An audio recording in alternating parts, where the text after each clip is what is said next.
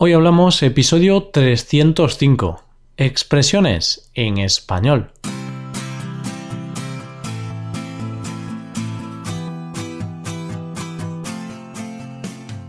Bienvenido a Hoy Hablamos, el podcast para aprender español cada día. Ya lo sabes, publicamos nuestro podcast de lunes a viernes.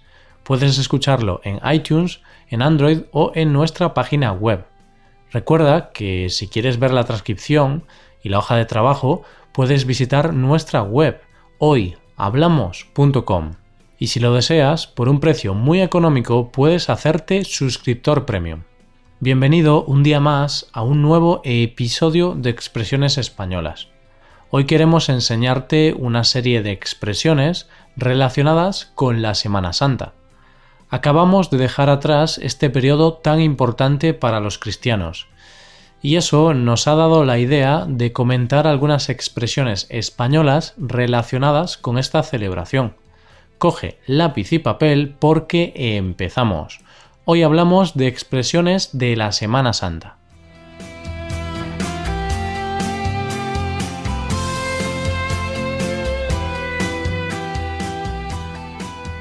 Antes de entrar en detalles, he de decirte que la mayoría de las expresiones que vas a ver tienen una connotación negativa o triste, ya que en cierta manera están relacionadas con la muerte de Jesús de Nazaret, la figura central del cristianismo. Igualmente, aquí no hemos venido a hablar de religión, sino que vamos a hablar de algunas expresiones de uso diario en España. Empezamos hablando de la expresión vivir un calvario. Y aquí ya te digo yo que no está relacionado con quedarse calvo ni nada similar. Una persona que acaba de perder a un ser querido puede estar viviendo un calvario. Una persona que acaba de ser abandonada por su pareja también puede estar viviendo un calvario.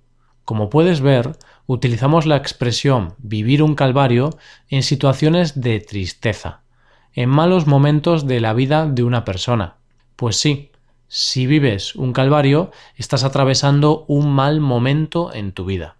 La expresión viene del lugar en el que Jesús fue crucificado, en el monte Calvario. Calvario viene del latín y significa calavera, pues era en el monte Calvario donde había un sinfín de calaveras, puesto que era el lugar en el que los condenados a muerte eran ejecutados.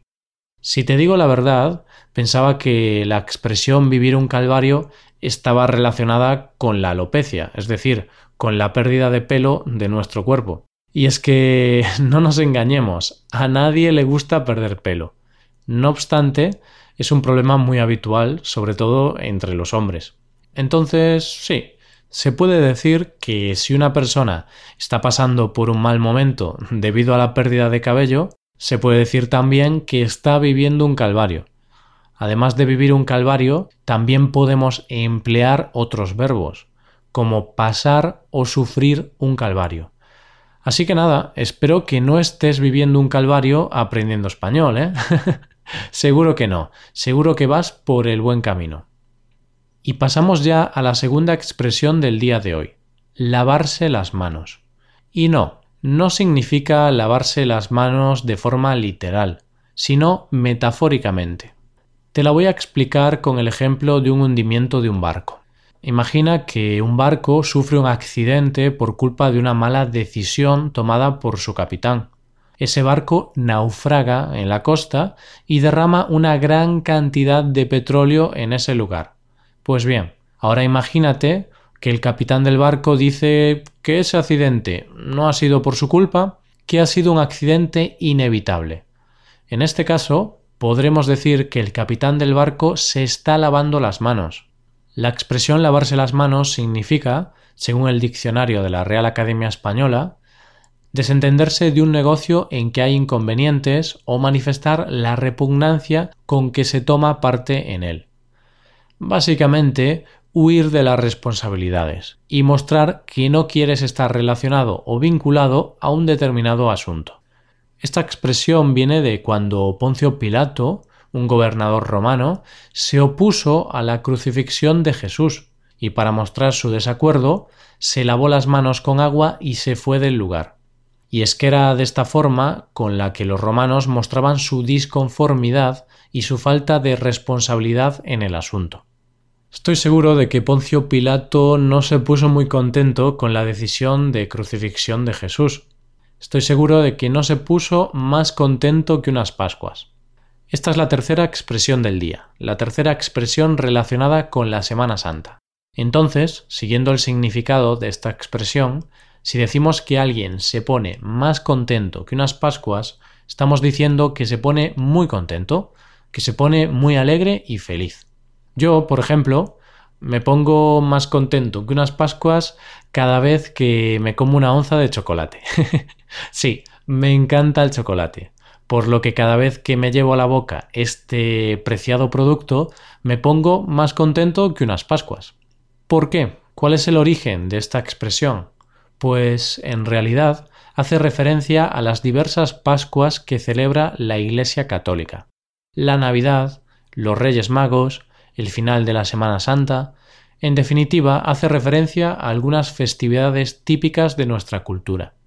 No sé si habías oído hablar antes de esta expresión.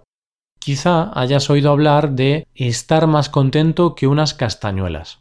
Además, en uno de nuestros episodios ya te explicamos un poco su significado. Esto sucedió en el episodio número 250. Así que ya sabes, si quieres aprender esa y otras expresiones, échale un vistazo a este episodio de número redondo. Ahora vamos a llorar un poco. Vamos a soltar alguna lágrima porque hablamos de la expresión llorar como una Magdalena. Y no, no te hablamos de esos pequeños bollos tan deliciosos que han formado parte de nuestra infancia. Uf, cómo me gustan las Magdalenas. No, no, porque te hablo de María Magdalena, una mujer que, según la Biblia, fue salvada por Jesús de ser lapidada. Según el Evangelio, María Magdalena estuvo presente durante la crucifixión de Jesús y lloró desconsolada, lloró amargamente su muerte. Dicho esto, aquí podemos ver el significado de la expresión llorar como una Magdalena. Se dice que alguien llora como una Magdalena cuando llora mucho y de forma desconsolada. Vaya, lo que hago yo si alguien me roba mi chocolate. Bueno, ya dejo lo del chocolate que no quiero ser demasiado pesado. Y si hablamos de expresiones relacionadas con la religión, está claro que tenemos que hablar de una de las más usadas en España. Y es una expresión más bien negativa. Hablamos de la expresión ser un Judas. Y te pongo un ejemplo que los más futboleros seguro que recuerdan. En el año 2000, Luis Figo era la estrella del Fútbol Club Barcelona. Era el capitán y el mejor jugador del equipo. Pues bien, en ese año, para muchos aficionados al fútbol, Figo se convirtió en un Judas, puesto que fichó por el eterno rival, por el Real Madrid. Desde entonces, no recuerdo haber escuchado tanto la palabra Judas. Recuerdo que los aficionados del Barcelona no paraban de decir eso, que Figo era un Judas. Bueno, en realidad no lo recuerdo tanto porque yo de aquella tenía seis años, pero sé que la gente estaba muy molesta. De esta forma, decimos que alguien es un Judas cuando es un traidor. Esto hace referencia a Judas Iscariote, el apóstol que dijo a los romanos dónde podían encontrar a Jesús. Menuda historia, ¿no? Bueno, pues si quieres utilizar esta expresión, puedes decir que alguien es un Judas, pero también puedes decir que alguien es más falso que Judas. Tanto una como otra son perfectamente válidas.